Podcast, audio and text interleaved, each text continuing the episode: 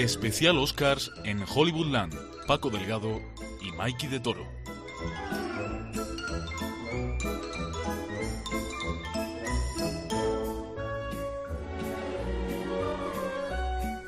Hola, ¿qué tal? Bienvenidos a este programa especial de Hollywoodland de previo a la 90 edición de los premios Oscars que se entregan este mismo domingo desde Los Ángeles. Unos premios que entrega la Academia de Cine estadounidense y que premia a lo mejorcito de 2017. Tiempo de quinielas y tiempo de apostar. Hay favoritos, pero también hay preferidos. Y ahí en esa zona gris nos vamos a mover nosotros en este especial. La forma del agua de Guillermo del Toro se presenta a la cita con 13 nominaciones. ¿Favorita? A priori parece que es la que llega más fuerte, pero cuidado con tres anuncios a las afueras que arrasó tanto en los Globos de Oro como los BAFTA, pero será también una noche especial, por partida doble. Primero, después de que hace dos años ardieran las redes sociales cuando Spike Lee y Will Smith se quejaron de lo blancas que eran las nominaciones, este año puede ser un gran año para los intérpretes afroamericanos. Cinco nominados en las cinco categorías principales. Y por otra parte, con el movimiento Me Too en plena ebullición, las mujeres reivindicarán su momento en la industria del cine, con Harvey Weinstein bien lejos en la clínica de desintoxicación el eco de las voces que se alzaron contra los abusos sexuales se escuchará en la gala. En definitiva, que tengo aquí a mi vera a Mikey de Toro. Hola, Mikey. Hola, Paco, aquí estamos. Juntos os vamos a desgranar grandes momentos de otras galas y por qué esta 90 edición será particularmente especial, ¿no? Pues sí, sí, te voy a contar porque como has comentado, esta es una gala muy especial para la comunidad negra sobre todo la de Hollywood, y repasaremos momentos históricos que demuestran a lo, eh, lo largo que ha sido la lucha para los Sidney Poitier, los James Earl Jones o las Whoopi Goldberg. Décadas, muchas décadas. Muchísimas. Y como, y como en buena semana de Oscars nos hemos acercado a nuestra oficina de la lotería, hemos recogido tres hojas de la quiniela y hemos tachado los nombres de los equipos de fútbol para poner Greta Gerwig, Frances McDormand. Mira, aquí, aquí, aquí. Madrid, Getafe. nada, nada. Nada, nada. Que no, ¿eh? Que nada. no, que no, que Aquí ponemos un Dunkerque, que a Pero fin de vamos. cuentas los dos van de rescatar. Y para la quiniela nos está esperando para pasar el estudio mi buen amigo Álvaro Pérez Fernández, crítico de cine y cofundador de la revista Mutaciones y máster de la CAN. Con él ya nos meteremos en faena, pero por ahora toca divertirnos con los Oscars aquí en Hollywood.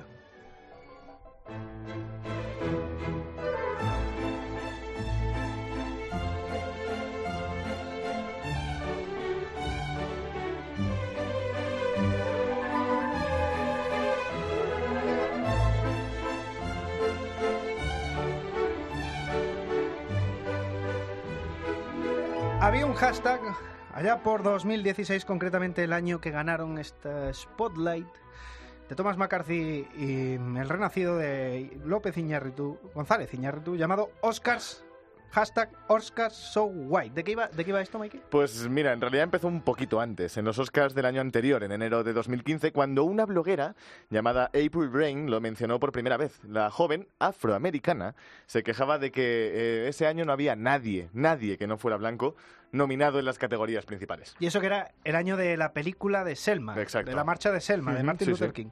Sí, ya me acuerdo, ya me acuerdo. Montaron, montaron una buena. ¿eh? Me acuerdo además del, del número musical, porque iba nominado a Mejor Canción Eso de es. John Legend y de Common en la gala de los Oscars. When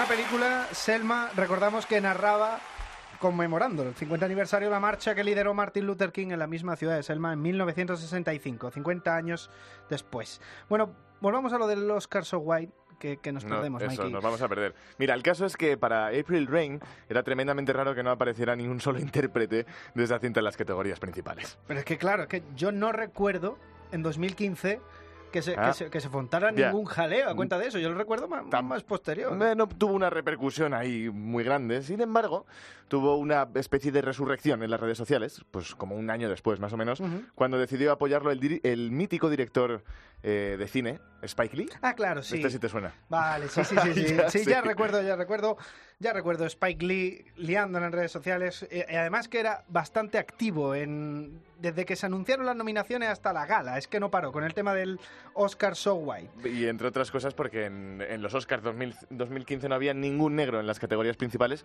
Directamente en las de 2016 estaban missing. Nada de nada. Sí, hombre, ni uno. Ni uno, tío, ¿qué va? Vaya tela, pero, pero es que, es que pero sí. es que ten en cuenta que las minorías no blancas, bueno, en el caso de los afroamer- afroamericanos componen un 13% de la población eh, estadounidense y solo las minorías son el 24%, es un cuarto de la población de, de Estados Unidos y no había nadie. Bueno, en total solo fue nominado y ganó eh, Alejandro López Iñárritu por el, el mexicano eh, por la dirección del Renacido. No- Claro. Y la bloguera, la bloguera que, que, bueno, en ese momento, en 2015, es verdad Mm, que no tuvo sí. una gran repercusión, pero que un año después, con todo jaleo que me estás contando, que no había nadie, entonces ya, ya aquello tuvo un poco más de repercusión y en Re- las televisiones, Claro, retuiteaste hasta tú. Claro. Nos conocemos. alta yo, con la bandera del Oscar So White. Esto no solo por los actores y las actrices, sino también por los cineastas tras las cámaras. Tiene que haber una mayor inclusión de comunidades marginales, como directores, como guionistas, como directores de fotografía. Todo el mundo involucrado debería ser el mejor preparado. Mira, además que April Rain aseguraba en, pues en otras entrevistas, eh, como recogen algunos artículos, que el 96% de los votantes de la academia son blancos. Sí, lo que pasa es... Claro, Datito. es que ese es, ese es, dato, es un dato bastante importante y sobre todo la edad, que son la mayoría, o sea, un porcentaje muy alto, no llega más de, de, tan- del- de- de ese porcentaje, pero sí es verdad que la gran mayoría son muy mayores. Son personas muy mayores, pero yo recuerdo, no solo Spike Lee, recuerdo mucha gente retuiteando, aparte de mí, que ya me has delatado, recuerdo mucha gente retuiteando esto de los Oscar So White. Sí, ¿te acuerdas, por ejemplo, Will Smith, eh, Lupita Nyong'o, Chris Rock, Viola Davis, entre otros, eh, porque los hubo, el David Oyelobo, eh, Lo ha pronunciado perfecto. Oyelobo, Oyelobo, Oyelobo. que había interpretado a Luther King eh, el año anterior, se sumó también a las reivindicaciones. Sí, bueno, un jaleo, un jaleo bien gordo, pero que el año después, ya, eh, vamos, básicamente el año pasado, en 2017, tuvimos a Mahershala Ali. Lo has pronunciado bien. a Mahershala Ali, eh, eh, que este yo lo he ensayado, eh, ganando el Oscar a Mejor Actor de Reparto por su papel de Juan en Ajá, Moonlight. Y también la misma película Moonlight llevándose Mejor Película. Bueno, eso a pesar, a ver si te acuerdas, a pesar de Faith Dunaway. And the Academy Award for Best Picture La La Land. I'm sorry. No, this, there's a mistake. Moonlight, you guys won Best Picture. Moonlight won. Come on, this is not a joke. This is not a joke. I'm afraid they read the wrong thing. This is not a joke. Moonlight has won Best Picture. Moonlight, Best Picture. Momentazo, momentazo ese con el This is not a joke. Y espérate porque este año puede ser todavía más. La cantante Mary Blige ha- ya ganó el Globo de Oro a Mejor Actriz de Reparto, que ahora se disputa con Octavia Spencer. La Lina Morgan, Ah. estadounidense. Y en actor van por partida doble también Daniel Kaluuya y Denzel Washington. Que Denzel Washington ya se lo merece. Sí, y que ya lo, ya lo ganó en su día, pero, pero sí es verdad que por una película que solo tiene esa nominación. El director de Déjame salir también, ¿no? Jordan, Peele. eh, en guion original también. Y bueno, en guion adaptado está Reese de Moonbound. Espérate que haga las cuentas, a ver. Eh, Un ocho candidatos en las seis categorías principales. Pues no está mal, ¿eh? Pero, pero, pero ¿esto cómo es? Lo de 2015-2016, ¿qué, ¿qué pasa? ¿Que fue una rara avis? No, ¿Fue no, una- tate, fue una- tate. Al revés, la anomalía es lo de estos últimos dos años. Parece mentira que hayan pasado 78 años desde el primer Oscar a un actor negro. O sea, era en 1940 y la gran triunfada de los Oscars fue lo que el viento se llevó. Y entre esos galardones estuvo el de Haiti McDaniel. No probaré ni un bocado. Oh, ya lo creo que lo probará. Se tomará todo lo que le han traído. Vísteme de una vez, que ya es muy tarde. ¿Qué vestido va a ponerse? Ese. No, este no. No puede ir descotada antes de las 3 de la tarde. Se lo diría a su mamá todo eso. Y por contrario de lo que pueda parecer, y aun siendo 1940, McDaniel tuvo palabras reivindicativas en su día ¿eh? para los actores afroamericanos. Este es uno de los momentos más felices de mi vida. Y quiero agradecerle a todos y cada uno de vosotros que ha tomado parte en elegirme para uno de los premios. Por amabilidad, me ha hecho sentir muy humilde y siempre me servirá de guía para todo lo que haga en el futuro. Sinceramente, espero ser un ejemplo para mi raza y para la industria del cine. Mi corazón está tan lleno que no puedo expresar cómo me siento. Y diré gracias y que Dios os bendiga. Un discurso que podrían perfectamente calcar. ¿eh? Pero vamos. Y lamentablemente pasaron hasta 23 años hasta que Sidney Poitier repitió hazaña por su papel en Los Lirios del Valle. Because it is a long journey to this moment. I am Habiendo sido un camino tan largo hasta este momento, estoy naturalmente en deuda con innumerables personas, principalmente Ralph Nelson, James Poe, William Barrett, Martin Baum y, por supuesto, a los miembros de la Academia. Para todos ellos, lo único que puedo dar es las gracias. All I can say is a very special thank you. Se le pone a uno la, la carne de gallina con, Mm, el, con el señor Poitier. Pero el vacío de esos 23 años, lejos de mitigarse en los 70 en adelante, pues lamentablemente se multiplicó. Si hablamos de nominaciones a Mejor Actor y Actriz Principal, no se le concedió el premio a una persona negra hasta 2001. Curiosamente, sí. Muchas décadas. Curiosamente, al margen de Halle Berry, por Monstable, el que también triunfó fue Denzel Washington, que este año, ojo, va también nominado, ¿eh? Pero que vean la... Para que vean la ironía. Y hablando de ironías, adivina de qué se cumplen 50 años este 2018. The Reverend Dr. Martin Luther King, 39 years old and a Nobel Peace Prize winner, and the leader of the nonviolent civil rights movement in the United States, was assassinated in Memphis tonight. The Reverend Snipers Martin bullet- Luther King Jr. was shot to death by an assassin late today as he stood on a balcony in Memphis, Tennessee. I Tennessee. have some very sad news for all of you, and that is that Martin Luther King uh, was shot and was killed tonight in Memphis, Tennessee. Este último, que si no me equivoco, es Bobby Kennedy, ¿eh? Eh, la muerte de, de Martin Luther King, que se cumplen 50 añazos. ¿eh? Sí, señor, se cumplen 50 años de la muerte del doctor Martin Luther King Jr., que fue asesinado en un lejano ya 1968. Y cuidado, apunta esta, Luther King falleció solo cuatro días antes de la gala de los Oscars de ese mismo año, de ese 1968, por lo que tuvo que aplazarse por primera y única vez en la historia de los premios. Nada de temporales. No, nada, no, nada, ni, nada. Por, ni por fallo de cualquier Mm, tipo. mm. La única, el único retraso es por la, por la muerte del Dr. King. Y fíjate, ¿eh? todo lo que tuvo que pasar hasta 2001 Mm. para que volviera a ganar alguien el Oscar. Que no se nos olvide tampoco que este año también es el de las mujeres, con todo lo del caso Weinstein, los escándalos sexuales, la nominación de Christopher Plummer a mejor actor de reparto está marcada fuertemente por el, por el caso particularmente de Kevin Spacey, que fue sustituido, recordamos, por Plummer en la postproducción. Y aquí lo tienes, venga. Ey, Ahí está- ahí sustituido está como, tío, como un bigote, fue el tío sustituido. como un bigote.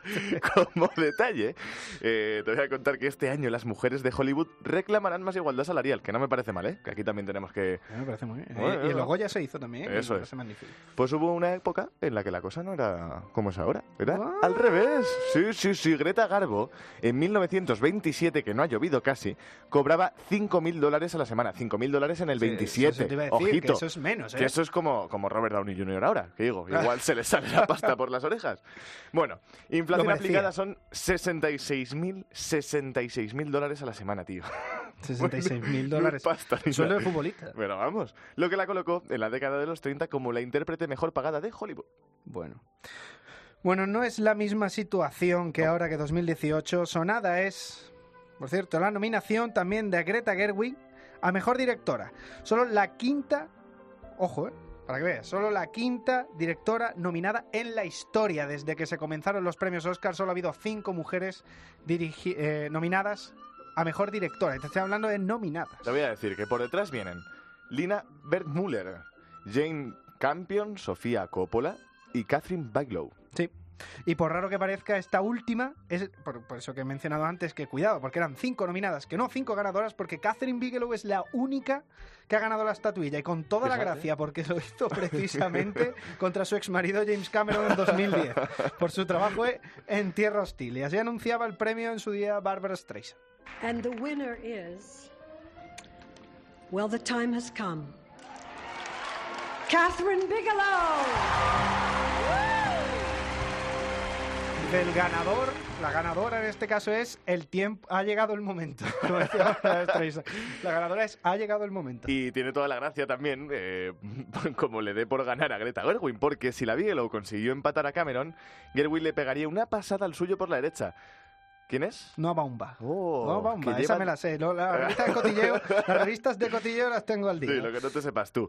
Que lleva dirigiendo desde el 95. Solo ha sido nominado en una ocasión por Mejor Guión Original. Eso es una pasada y no lo que hacía yo en el Mario Kart. Hablando de Catherine Bigelow, que no podemos irnos sin recordar que misteriosamente, por cierto, este año ha desaparecido su última película, Detroit. Uy, sí. Sí, por cierto, Reivindicación de todo, los negros. todo cast, efectivamente, todo cast actores afroamericanos. Y pero, John es que, pero es no aparece en ninguna lista de nominados. Eso para que salga ahora alguna Benedizo y diga Claro, que es claro. que estos son todo correcciones políticas y que este año solo hay tal. Que se vea Detroit, que venga luego y me diga, y me diga eso. Alguien que me lo explique, por Dios.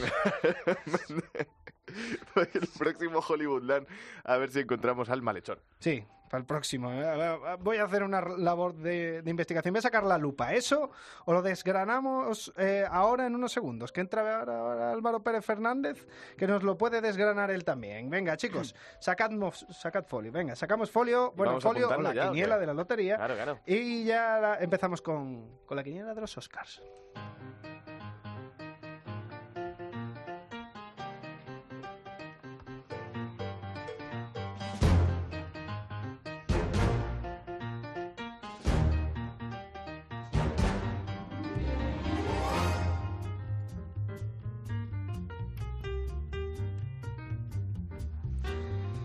Como he dicho, aquí tenemos a Álvaro Pérez Fernández. ¿Qué tal, Álvaro? Buenas tardes, Paco. Pues muchas gracias por invitarme. Lo primero, bueno, buenas tardes, Mike.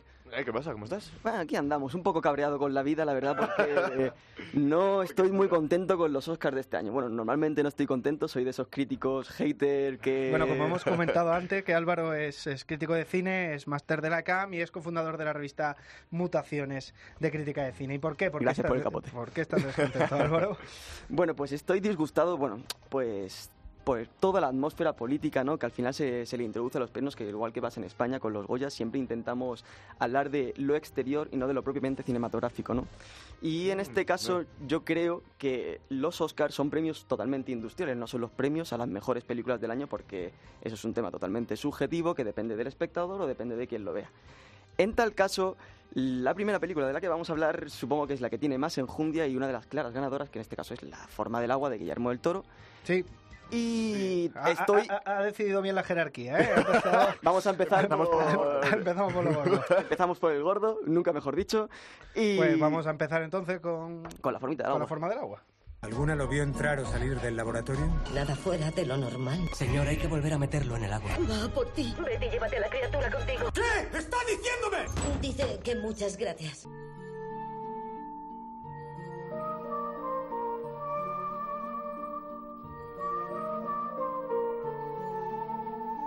Música que, por cierto, de Alexander Desplat, a mí me encanta, ¿eh? Y para el que ha tenido el oído, el oído fino, en la primera parte de este podcast hemos colado Hemos- alguna, sí, un poquito. alguna música de, de Alexandre Desplat que va nominado a, a banda sonora. Bueno, eh, esta va con 13 nominaciones. Mucha gente puede, y es normal, ¿eh? que salta a la vista de que, joder, 13 nominaciones, eh, pues llama la atención, ¿no? Y dices, pues será la favorita, ¿no? La, la gran, la gran favorita a todos los premios, pero en realidad no es así. Y si atendemos a, A La La Land, Es que eso, al eh, resto de premios, bueno, a La La Yo creo que La La Land ya es el estigma de las La nominaciones, gran ¿no? estafa americana que fue que- Bueno, eso fue... Con valor de ley, que han sido, han sido cosas que, que, que efectivamente llega, llegan los premios y dices, bueno, se llevará algo. Yo no me fío de nada, Vacío. pero absolutamente de nada. O sea, yo después ya del año pasado como- y los sí. tipos de nominaciones que tenemos enfrente. Pero bueno, empezamos con... Yo creo, yo de todas maneras, que hablando de Alexander Splat, eh, Es lo mejor de la película, yo sí creo. que sí que esa, esa es de los dos premios que tiene cantado, que es mejor banda sonora, seguro, Y mejor director. y, sego- y, y mejor director. Y si me apuras, seguramente a lo mejor mejor diseño de producción. Pero Fíjate que tenía yo la esperanza de que eh, The Grand Showman, el Gran Showman se llevase ah, el premio por el musical. Porque sí, me llegó. No, yo creo que llegará canción. Sí, yo creo, o sea, canción seguro, porque entre Pero está ahí Coco, ojo a Coco, ¿eh? Que Coco Sí, puede ser bueno, la gran sorpresa en cuanto sí, a sí. música. No sé, a mí Nunca Gran Showman es me Pixar encantó. la gran sorpresa. Nunca es Pixar. Bueno, en cuanto a canción original, Disney al final es el que hace siempre sacatajo. Oye, pero nada menos que recordar que La forma del agua está dirigida por Guillermo del Toro, ¿no? Porque, digo, ya es un director lo suficientemente... ¿Es su mejor película? Esa es la gran Ah, pregunta. Es curioso, es curioso esto porque Guillermo del Toro venía de dirigir La Cumbre Escarlata y se había llevado palos Pero es que en está todas en el partes del cuerpo. Yo le di la- un par de veces en la cabeza a Guillermo del Toro con la cumbre escarlata. Yo creo que desde Pacific Rim no he visto nada bueno de Guillermo llevó- del Toro. Se llevó palos por todas partes. Seguramente sea lo mejor de Guillermo del Toro.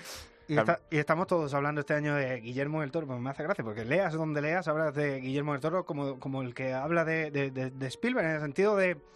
A ver, Ha claro. venido, ha venido eh, es normal que Guillermo del Toro, o sea, otra película de Guillermo del Toro, otra nominación de Guillermo del Toro, pero es que las dos últimas películas de Guillermo del Toro le, ha- le- le han dado muy duro, y de hecho después de La Cumbre Escarlata se empezó a hablar de la posibilidad de haber acabado con Del Toro. Pero y de es que- repente viene con esto y, y volvemos a hablar de... de- de- de- Será Yo creo que esto es una palmadita en la espalda, ¿no? Claro, Ah, pero totalmente. será merecido porque cuando la gente salió de ver la Cumbre Escarlata no oía a nadie que me recomendase verla. A nadie, Bueno, a nadie le gustó. Lloré sangre Me- nunca mejor dicho Vamos la cumbre. Vamos a meternos en la quiniela de lleno. Ya, eh, mejor película, yo creo personalmente que podría, y algunas fuentes, algunas personas lo, lo han comentado, muchísima gente, académicos lo han comentado, que podría llevarse a mejor película nada más, nada más que por el rebufo, ¿no? Promocional de todo, de, de haber ganado, de llevar muchas nominaciones, el propio rebufo a verse creo de, a mejor película, pero personalmente creo que si atendemos a, la- a la- a las habilidades, bueno, a las- al criterio de la academia, por regla general, hablando de, la este tipo de cosas, creo que está un escaloncito por debajo de tres Es la más oscarizable, eso es- está claro. Música, fotografía, montaje, producción. Al final, eh, la mejor película es la mejor producción, nunca lo olvidemos. No es que sea la más maravillosa ni la que más nos haya gustado, sino la que tiene el, El curro detrás que tiene. el curro detrás que tiene esa película. Y obviamente es una película que puede ser magníficamente en dirección artística. ¿Qué problemas tiene la forma del agua? Yo, ¿por qué no votaría con la forma del agua? No creo que sea la mejor película de Guillermo del Toro, como os, hemos, com- como os he comentado. Y también creo... Es que Tres Vallas a las afueras está por ahí... Tres vallas. Tres vallas. ¿Tres vallas ha dicho? Tres vallas. Si la señora hubiera puesto tres vallas, hubiera traído otra misma película. Este es anuncio. Es la traducción al inglés, es ¿no? que Claro, claro, Álvaro, sí. En Álvaro- inglés es three billboards. Álvaro las ve en inglés. Claro, yo- Entonces, three billboards outside Ebbing, Missouri. Sorry. Joder, Como actor de doblaje bueno, las eh, tengo que ver en castellano, que en luego lo cualquier tendré- No me dejan verlas en En castellano. cualquier caso, yo creo que mejor director lo tiene hecho. Lo tiene hecho. Lo Yo tiene creo- hecho. No tengo tan claro lo de mejor actriz. Yo bueno, ahora, Ah. ahora hablaremos de Frances McDormand, pero aunque Sally Hawkins está entrañable y está Es carismática, Amelie. es, eh, Es no- no- Amelie no- mm, le falta un pa- le- 2.0. le falta un registro, le falta un punto. Mejor actriz de reparto, eh, como, eh, Lina Morgan, Octavia Spencer. eh, mm, yo creo que está bien Octavia Spencer y tiene una posibilidad bastante grande de llevárselo. Tiene en contra, que ya lo ganó en su día por Criadas y Señoras, y que compite con, ahora lo comentaremos, con la actriz secundaria de Lady Bird. ¿Y no echáis de menos a Michael Shannon en las nominaciones? Sí. Yo creo que ha Pero sido... esto es, ya es costumbre. El año pasado tuvimos animales nocturnos y este año tenemos eh, la forma del agua. Y no tenemos a Michael Shannon y seguimos sin tener a Y yo Michael creo que es lo que más me divirtió de toda la película fue Michael Shannon, la verdad, y es el único que no está y la única nominación que ha perdido. Me comentaba, me comentaba algún, algún colega eh, hace un par de semanas que el Mike- Michael Shannon en esta película es Tom Hardy en El Renacido. Le dan un papel bastante plano y lo consigue levantar solo con carisma. Yo, bueno, yo creo que es lo que está de los actores mejores en forma, en forma en Hollywood ahora mismo, así que es una pena. Repasando. Estoy de acuerdo. Repasando, yo creo que ni a mejor actor de reparto Richard Jenkins, ni a mejor guion original. Música y director. Pum. Música, director y algunos aspectos técnicos que probablemente también se llevará, eh, puede que se lleve edición de sonido, aunque compite fuerte con Dunkirk, y Ahí es. diseño de producción. En fin, hablando de Dunkirk, que es Uh. la siguiente de la que toca hablar. Hay 400.000 hombres en esta playa. ¿Dónde vamos? A Dunkerque. No tenemos escapatoria y tenemos una misión que cumplir. Si volvemos, moriremos. Así se puede ver desde aquí. ¿Qué? Nuestro hogar.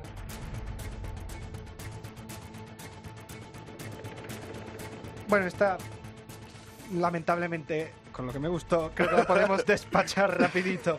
O sea, mm, si no se ha llevado los BAFTA, que era su terreno, aquí lo tiene muy complicado. Yo creo que Dun- Dunkerque tenía, tenía su patio de recreo en los BAFTA y habiéndose llevado tres anuncios a las afueras, una película rodada en un pueblo americano, con una cultura de white trash americana y no llevándose Dunkirk nada, yo creo que estamos ante, eh, ante un caída. reconocimiento, porque va nominado a Mejor Director Christopher Nolan por primera Mm. vez y un reconocimiento importante. Reconocimiento importante y para mí me parece más importante todavía porque es la primera película en la que decide dejar que las imágenes cuenten un poco la historia y, deja- y Amén. no contar Amén. él tanto la historia.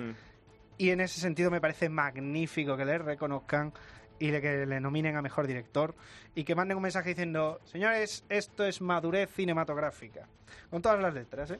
Yo estoy de acuerdo contigo, Paco. Creo que es la película de Nolan con más enjundia de los últimos tiempos. Y también, ¿cómo lo diría yo? En este caso ah, se ha desinflado, ¿no? Ha tenido una carrera, una carrera mala. Empezó en agosto muy fuerte, todos los críticos y toda la industria la ponían como si fuera la película del año, clara ganadora para los Oscar, pero ha ido decayendo Lo que pasa cuando poco sale a poco. cuando ¿eh? sales poco a poco es una película que ha sido muy olvidada. Cuando sale la primera, pasa, pasa y pasa bastante.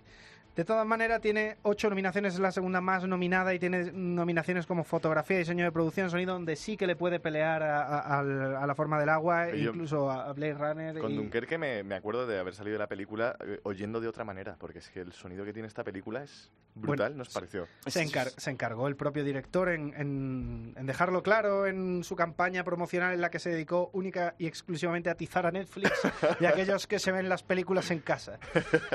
"Iro- i- sí, Iros al un día al cine, un poco de IMAX. ¿Cuánto habrá pagado IMAX a, a Nolan por esa muletilla? Claro, claro, claro. No me meto en ese terreno porque, porque promocionando el, el caballero el caballero oscuro, oscuro, la leyenda renace no paró de hablar de lo guay y lo que le encantaba rodar con cámaras IMAX y, y lo, y lo que y lo- disfrutaba. Y lo bonito que quedó al final, que no bonito. se notaba. IMAX. Jo. IMAX. A mí me encantó, eh, tengo que decir que yo salí de ver Dunkerque propongo obje- y... objetor de conciencia con Nolan mejor eh, ante este tema. la verdad. No, eh, puede optar a, incluso a dos Oscar de, de producción, donde puede...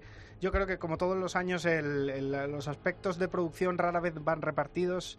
Se lo suele llevar uno el gato al agua y ahí está y yo creo que será para la forma del agua. Le, le puede, puede ganar sonido, pero bueno, ahí lo tendrá, ahí lo tendrá. Quien La- empiece enfilando en la las noche. principales- Los primeros que empiecen enfilando la noche en cuanto a técnicos, yo creo que van a ser los que al final se lleven el gato al agua. Siempre hay un segundo round al final, con la película más de guion.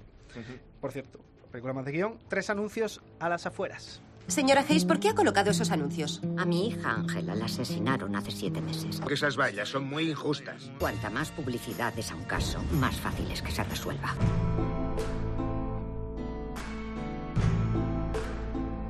Tres vallas a las afueras, como antes Álvaro.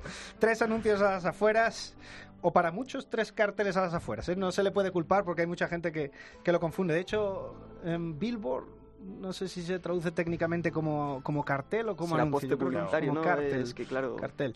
Eh, aquí hay tres Oscars que yo creo que están ya repartidos, que son eh, Mejor Actriz, es Frances McDormand, Mejor Actor de Reparto, que es Sam Rockwell, y, eso que lleva dos, que lleva Woody Harrelson y a, y a Sam Rockwell, pero eh, que se lo llevará a Sam Rockwell, hace, hace un arco tremendo. Y supongo que guion original, ¿no? Y seguramente, eh, eh, yo iba a decir Mejor Película, pero... pero ahí ya nos metemos en vereda. Es que mejor película está muy complicado. ¿Y ¿No piensas que de mejor actriz se lo puede pelear con Lady Bird? Con Saoirse Ronan... Está muy verde todavía. Tiene, no, pero Sí, tiene- pero- pero- tiene una pero- habilidad- tiene un detalle, tiene un detalle Hollywood que suele ser bastante común, Empujar que es que, que es que claro. suele dar un Oscar a una chica de 20 y algo y de repente la tiene cuatro años un poco al margen y vuelve y viene y vuelve y vuelve. Jennifer Lawrence.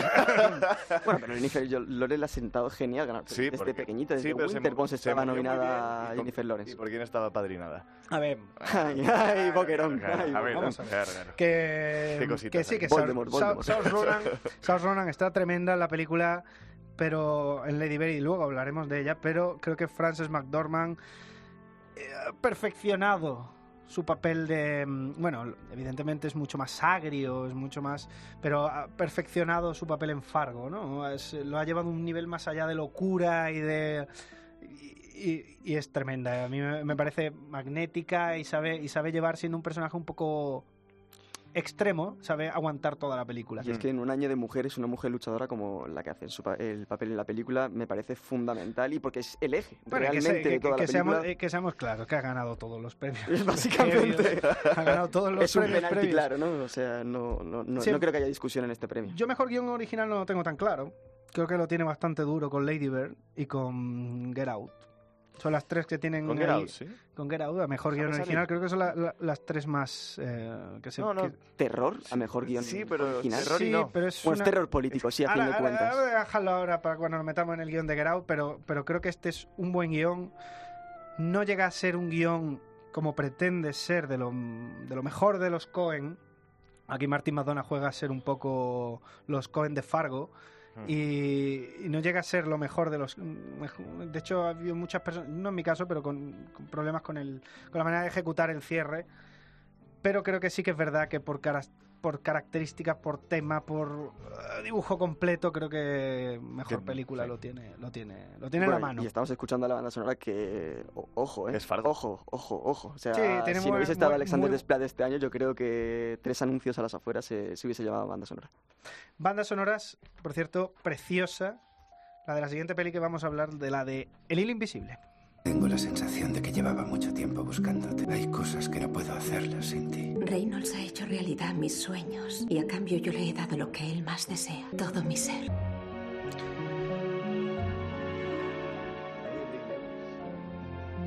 Una película, por cierto, que es...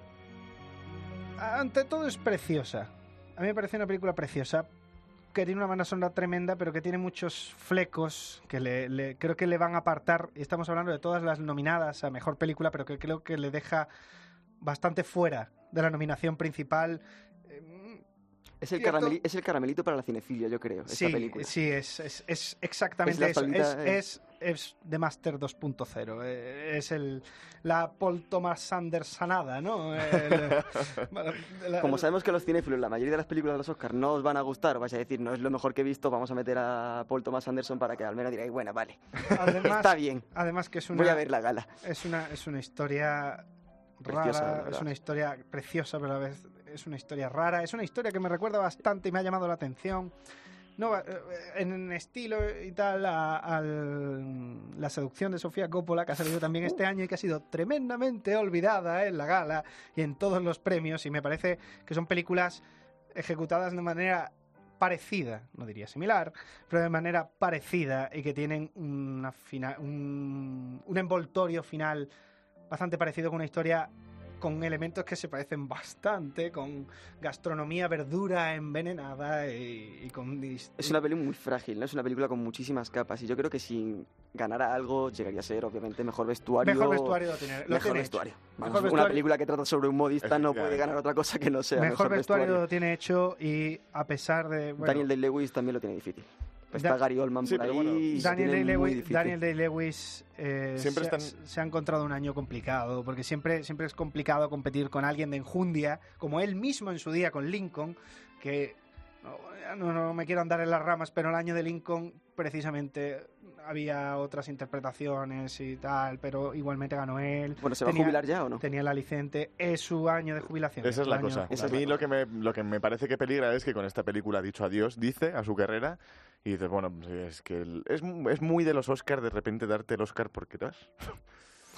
Sí, pero bueno, te estamos hablando, est- estamos hablando del actor con más Oscars. No es precisamente alguien que le falten, sí. Que, que darle otro Oscar sea honorífico, sino es un, es tiene, es otra, efectivamente. tiene el- es, el, es el actor con mayor número de Oscars y no es su mejor papel. Ni y de lejos, tal. no es su de mejor, es no es su mejor papel y es verdad que ahora hablaremos del Winston Churchill de, de Gary Oldman, pero mm, no es, no es el papel para quitar el Oscar a, Winston, a Gary Oldman por Winston Churchill. Requeriría otra cosa, requeriría el, Mar- el Matthew McConaughey de. Y porque tampoco es un papel tan, tan, Buyers tan Club, masculino, no es un papel tan tan malote, ¿no? no con tan, tan político. Al final, yo creo que, bueno, cuando, cuando lo vemos de, de Gary Oldman, lo descubriremos, pero es mucho más sensible y no creo que sea un papel directo para Oscars.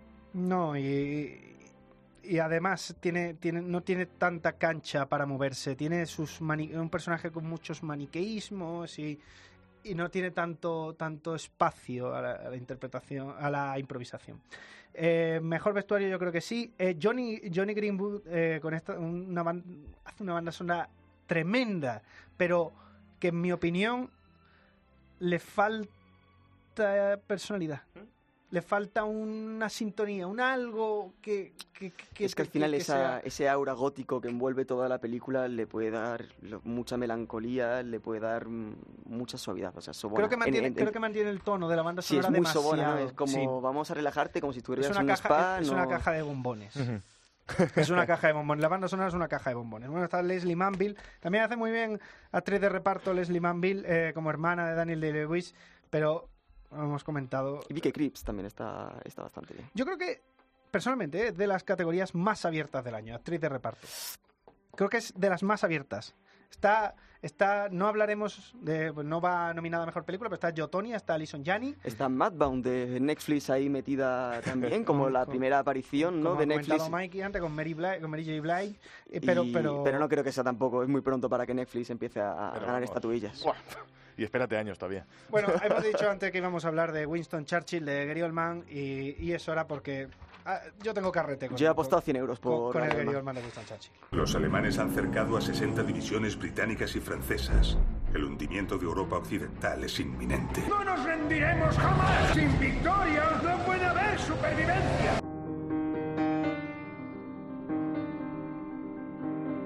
Bueno, como os decía, es complicado competir contra un actor que interpreta una figura histórica con una capa tremenda de maquillaje, que por cierto ya eh, Oscar regalado el del maquillaje también a esta película, y, el, y es muy complicado, y eso que no es el mejor papel de Gary Oldman, para mí no es el mejor papel de Gary Oldman, y creo que tengo un problema con, con- con- con el, con el caso de, del- de este Winston Churchill, es que eh, a mí me empalaga. Me empalaga porque es una interpretación muy particular y es una interpretación que dos horas de Winston Churchill y no, no abandona nunca el plano. Nunca, nunca abandona la película de este Winston Churchill. Entonces, Sobrecarga ahí. es sobrecarga, sobrecarga, pero Yo creo que, de hecho, si no estaría, si no estuviera aquí Gary Oldman, la película no estaría habría nominada a mejor, a- se quedaría completamente coja exactamente y, y porque se le ha achacado que es una película muy, muy, muy masculina, que, que no, muy blanca también dentro de estos Oscars so white y que por eso no accederá a ninguna de las... Hombre, estamos en el momento político en el que estamos. Pero es, es, es- es así, es una película que se le ha achacado que es muy machista, que es una película que cinematográficamente no aporta mucho, no tiene una mirada con enjundia y que lo único que Tiene- tiene una historia- refleja es como... tiene una historia Es, parca. es el biopic del año, Tiene- ¿no? Puede ser el, Sí, el- pero- el- el papel de biopic que siempre nos intentan colar por los ojos. Sí, pero Gary Oldman te rellena, te rellena el plano, te rellena la pantalla, como ha dicho Paco. Es verdad que hay sobrecarga, pero ¿cómo lo hace, macho? Es un crack, Es que es, es, un crack, es- es un crack. Sabes que sal- sales con otra, otra sensación del cine. Aunque hemos tenido, hemos tenido unos cuantos Churchill esto- estos últimos años, ¿no? En The Crown y creo que también hubo otro biopic eh, homónimo. Sí, sí. Hubo uno hace. Hubo uno el año pasado. Hubo uno el año pasado también de Winston Churchill que, que era Albert Finney. Albert Finney. Albert Finney y no y no llegó a no llegó a más. La que sí que hace, como lo has comentado tú antes, un papelón es Ronan en Lady Bird. No te interesa ninguna universidad católica. Para nada, no creo que me admitan en Yale. Está claro que no te admitirán. Tu madre tiene un gran corazón. Las dos tenéis una personalidad muy fuerte. Bueno, esta tiene la peculiaridad de que la mejor de que Greta Gerwig va nominada a mejor directora. Claro, que ese, ese y, es el, y no y, ese es el tema. y aunque creo que lo tiene hecho Guillermo del Toro, pues esa es la peculiaridad y creo que al- a- sí es verdad que puede equilibrarse en, bueno, no ganas mejor director, eh, pero mejor guion original. ¿Tú apuestas por ahí? ¿Tú apuestas por Lady Bird?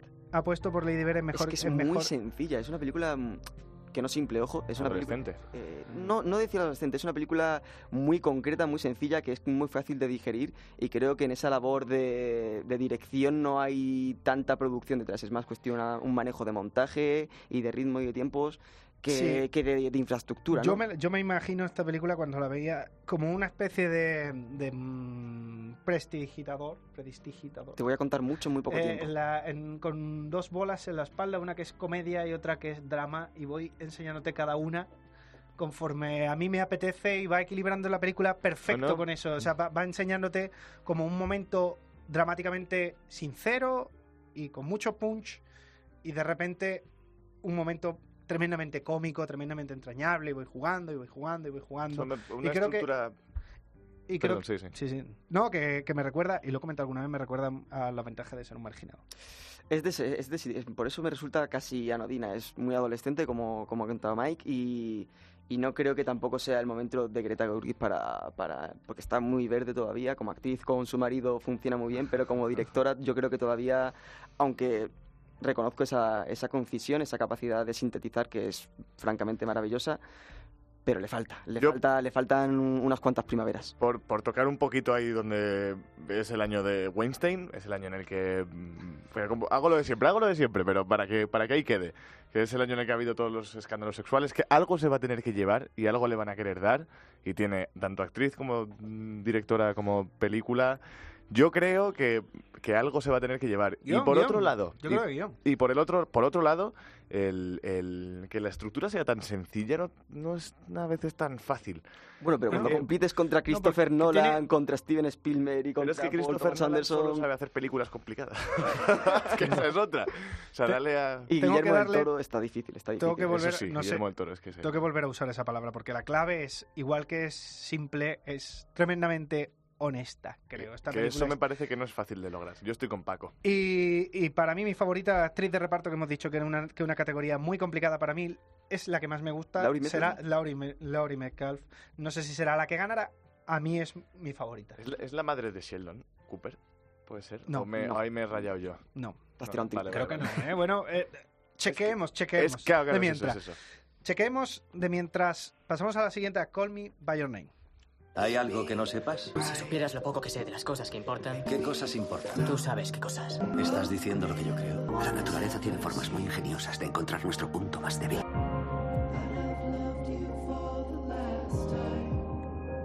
Mi película favorita.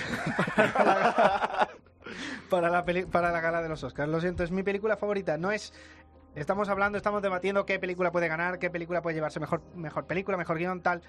Se llevará mejor canción original si se lleva, o me- creo probablemente, creo, estoy bastante seguro que se va a llevar mejor guion adaptado. Ya se lo llevó en los BAFTA y, y creo que es creo que es bastante probable que se lo lleve aquí. Mystery of Love, mejor canción original. Puede que no se lo lleve porque no deja de ser una canción indie, modernita, pero es una canción chula. Mejor actor de reparto, el problema de, Timo, de Timothée Chalamet, que hemos hablado antes de premiar a, a los más jóvenes, que está tremendo, está gigante en esta peli, tiene a Gary Oldman delante. Y mejor película, tiene el problema, tiene el problema fundamental en que se parece en, en resultado, bueno, en tipo de película, a una película de Linklater. ¿Recordáis Boyhood? Sí. Vale, pues Mm. Boy- Joder, que sí la Boyhood era más. No era para todos los gustos. Boyhood era más experiencia. Ahora hablamos de otra película de Linklater. Antes del amanecer es más experiencia. No es tanto una gran historia de amor. No es una película de David Lynn. No es una gran historia de amor de época. Es una película pequeñita con mucho. con, con mucha tridimensionalidad.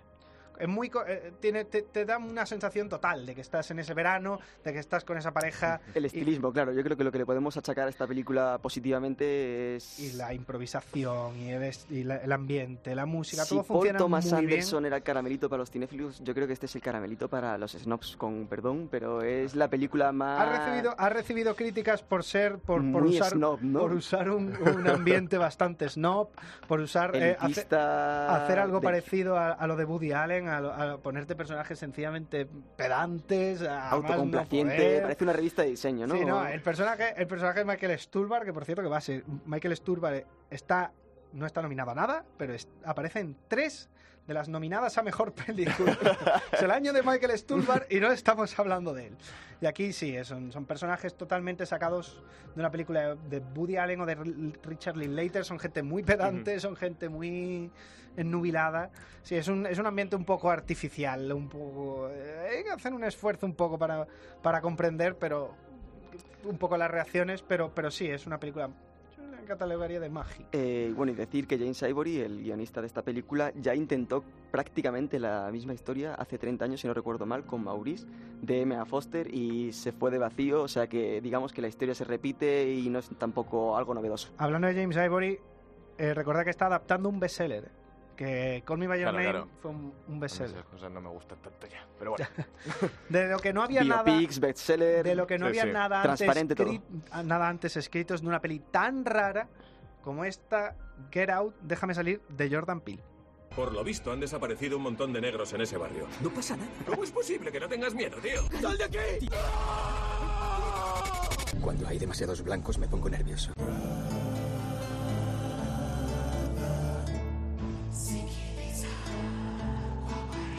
Vaya banda sonora, ¿eh? El Que te pone un poquito... Hombre, no, deja de La ser, piel de gallina, ¿no? no deja de ser una película de terror, pero es una comedia. Bueno, aplausos para De hecho, Hollywood. deja de serlo en algún momento. Sí, hay momentos donde tira ya para la comedia. Eh, bueno, esta es Viva la, el final de esa película. ¿eh? es la- Viva el final de esa película. es la anomalía ¿no? de, de este año de la gala. Eh, eh, me parecería injusto, me parecería cruel decir que, que es una cuota. Eh, Hombre, es bastante... Sí. es, eh, No es mala peli, no es una... Llama a decirlo, pero realmente no es una mala película, no es es una película diferente. es- puede puede llegar a, a ocupar un cupo de digamos una película independiente, una película de género que se pueda colar como película de género, como alguna vez se ha colado alguna también película de género. No tiene por qué ser terror. El año pasado se, co- se coló un western. A veces a veces se y, y de los mejores westerns a que hemos visto. A veces se cuelan western y estamos hablando de una película de terror muy divertida y muy notoria. ¿Va a ganar mejor película? No. No, no, No. va a ganar, pero bueno, quedó allí el... Ahora, ahora gana, ahora, en los ahora gana y anales. quedamos, quedamos retratados. Y sobre todo pero- que la, la producción de la peli es... Ojalá que gane también, ¿eh? O sea, sería una sorpresa gratificante en el sentido de que tenemos una amalgama. Yo creo que las nominaciones que tenemos este año, tal y como está la industria, y lo delicada que está, es como un poquito de todo, ¿no? Te vamos a poner un poquito de terror, te vamos a poner un biopic, te vamos a poner la hipster, que en este un bestseller, te vamos a poner para que haya para todos los públicos. Pero ¿no te parece que esto se sale un poco de lo, de lo habitual? De Sí, yo creo que no hay Oscars a película de terror desde el silencio de los corderos, ¿no? O- El problema, y, lo- y yo, yo sé por dónde va Mikey, es que cuando hay una película de terror nominada aquí es un exorcista, Efectivamente. es un tipo de película que pica a otra Y sobre, cosa. todo, y sobre todo que siempre está nominada a sonido. O sea, nunca ha estado... Es Eh, un común común y que en esta película te encuentras algo distinto. Que yo cuando fui a ver la película me acuerdo que no iba para nada con la idea de... Yo también me iba- me que iba a pasar esto. Y luego que el, que el hecho de que la peli... A mí, de que una película de, de terror esté rodada entera en la misma casa, ahí me flipa. Desde que vi eh, No Respires, que salí del cine encantado Es por la, primera- tensión. No respires es la primera película en una casa donde de verdad da la sensación de que la casa existe y que hay una No, pero y que luego que en esta película, la, ah, vamos, hablándolo con Paco, que efectivamente tiene, tiene salidas de tono que en un momento llegas a pensar si, si eso te lo están haciendo en serio o no. Si, Si ya son- se han si están- aburrido de hacer la peli y han dicho, "Ah, no, da igual. Y, pero no, efectivamente está, está logrado. Y luego que la- a mí el actor me encantó. Daniel Kaluuya. Sí, a mí me encantó. Nominado a mejor actor también. Nominado a en- mejor actor. Ujú. Eh, Pero lo tiene muy difícil. Yo lo creo que tiene sí, muy eso sí, difícil. ese premio es imposible. Era un dato, a mí me encantó y ya está. Igual que, igual, igual que en su día nominaron a Lee Daniels por Precious. Y Ujú. este año está Jordan Peele. Y quitarse el sombrero con la película, pero lamentablemente seguramente no. Se quede en se, nada. se quedará detrás de, de Guillermo del Toro, Daniel Kaluuya detrás de Gary Oldman, no ganará mejor película. Sin embargo, como he comentado antes, hay un, un resquicio ahí para que Jordan Peele se pueda llevar a mejor guion original ahí con Greta Gerwig, No, Martin no sabemos McDonagh, guion original. Me estoy, otros. me estoy dando cuenta que no tenemos ni pu- puñetera idea de guion original. No, no. No tenemos, no tenemos nada claro. No, ni Bueno, actriz y, aún así guion hay, que reconocer el mérito de Get Out porque yo creo que es de las pocas que ha trascendido a premios académicos y que está realmente en las listas de las revistas como Sight and Sound, También te, digo, Cinema. también te digo ha que salido, ha, ha salido tenido- muy bien. Ha tenido una campaña de promoción tremenda. Que eso es verdad. Sí, sí. Tremenda. O sea, yo me, Tremenda. me acuerdo de ver trailers en Facebook, pa, pa, pa, pa, pa, uno detrás de otro. Y antes y para irnos vamos a terminar con una, con una ya que estamos una de la profesión con los Mm. archivos del Pentágono. Debe de ser una mercancía muy valiosa. Son solo secretos de Estado. Si publicas, estaremos en el Supremo la semana que viene. Lo que significa. Que podríamos ir a la cárcel. Si no les pedimos cuentas, ¿quién va a hacerlo?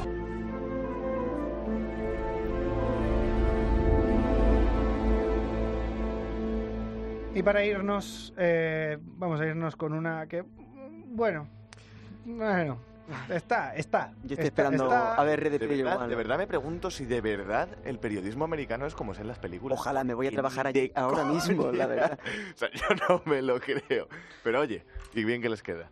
Bueno, tiene esta película la, la- la- la- la mala suerte de salir dos años después de, De Spotlight. Spotlight y- Eh, tiene la mala. Bueno, maneja, maneja la película eh, una condición política, un contexto político complicado que le obliga, para mí le obliga a, a no tener muy claro de qué está hablando, de si está hablando de libertad de prensa, si está hablando de la relación de la prensa con el político, si está hablando de la liberación de la mujer, tal. Le toca un poquito todos los palos, Toca pero un poco ninguno todos los palos, no termina se pone de, de, pie. eh, cerrar. eh, Parece que está termina, parece que está terminando con una escena de la Marvel de después de créditos. Bueno, está Meryl Streep, que es lo mejor de la peli. Tom Hanks también está carismático, pero Ojo, 17 años sin nominación de Tom Hanks a los Oscar, ¿eh? 17 años. Y yo creo que ya... eso es lo que pasa cuando vas a un buffet, te pegas una Un echada atracón. de comer y, y- y sales de allí y dices, aquí, aquí no vuelvo yo hasta que me acuerde. Aún así, si hay algo que alabar de esta película, yo creo que está muy bien retratado el proceso de, de investigación de- del periodismo tal, de documentación, Bueno, de, del de New- los- de- de del todos New- los pasos que tienes que dar para sacar Será, una será noticia. del New York Times porque Sí, al. Washington Post le caen los papeles.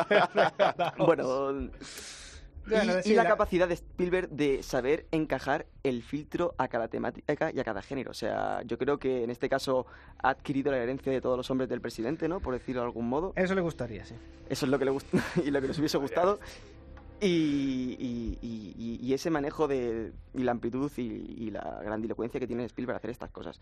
Sí, es una película muy bien ejecutada. es una película muy bien ejecutada, pero ni es de lejos la mejor película de Steven Spielberg, obviamente. Yo estoy esperando a ver qué pasa con Ready Player One y si el Amblin vuelve realmente a la palestra, pero yo creo que con War Horse, con El Puente de los Espías, lleva unos cuantos años que son películas a, a medias. Eh, bueno, con esto un bizcocho el domingo tenemos la gala de madrugada, que al día siguiente tendremos capítulo de Hollywoodland, eh, repasando lo mejor que ha ocurrido y hasta aquí eh, la quiniela. Esperemos no habernos equivocado demasiado. El lunes eh, veremos si ha- habrá que pegarnos un par de un par de azotes, que nos habremos equivocado o no, o si no, o si nos llevamos la medalla eh, a haber acertado un par de ellas. Muchísimas gracias Álvaro por, por venir gracias con nosotros, por tenerte aquí. Y Mikey, eh, volveremos la semana que viene con una sorpresita que anunciaremos el lunes en Hollywoodland. A ver, Venga. a ver cómo avanza eso. Vamos a esperar. Hay, hay sorpresita y el lunes, en un lunes la, la comunicamos a bombo y platillo. Muchísimas gracias por estar allí. Nos vemos el lunes con lo mejor de la gala aquí en Hollywoodland.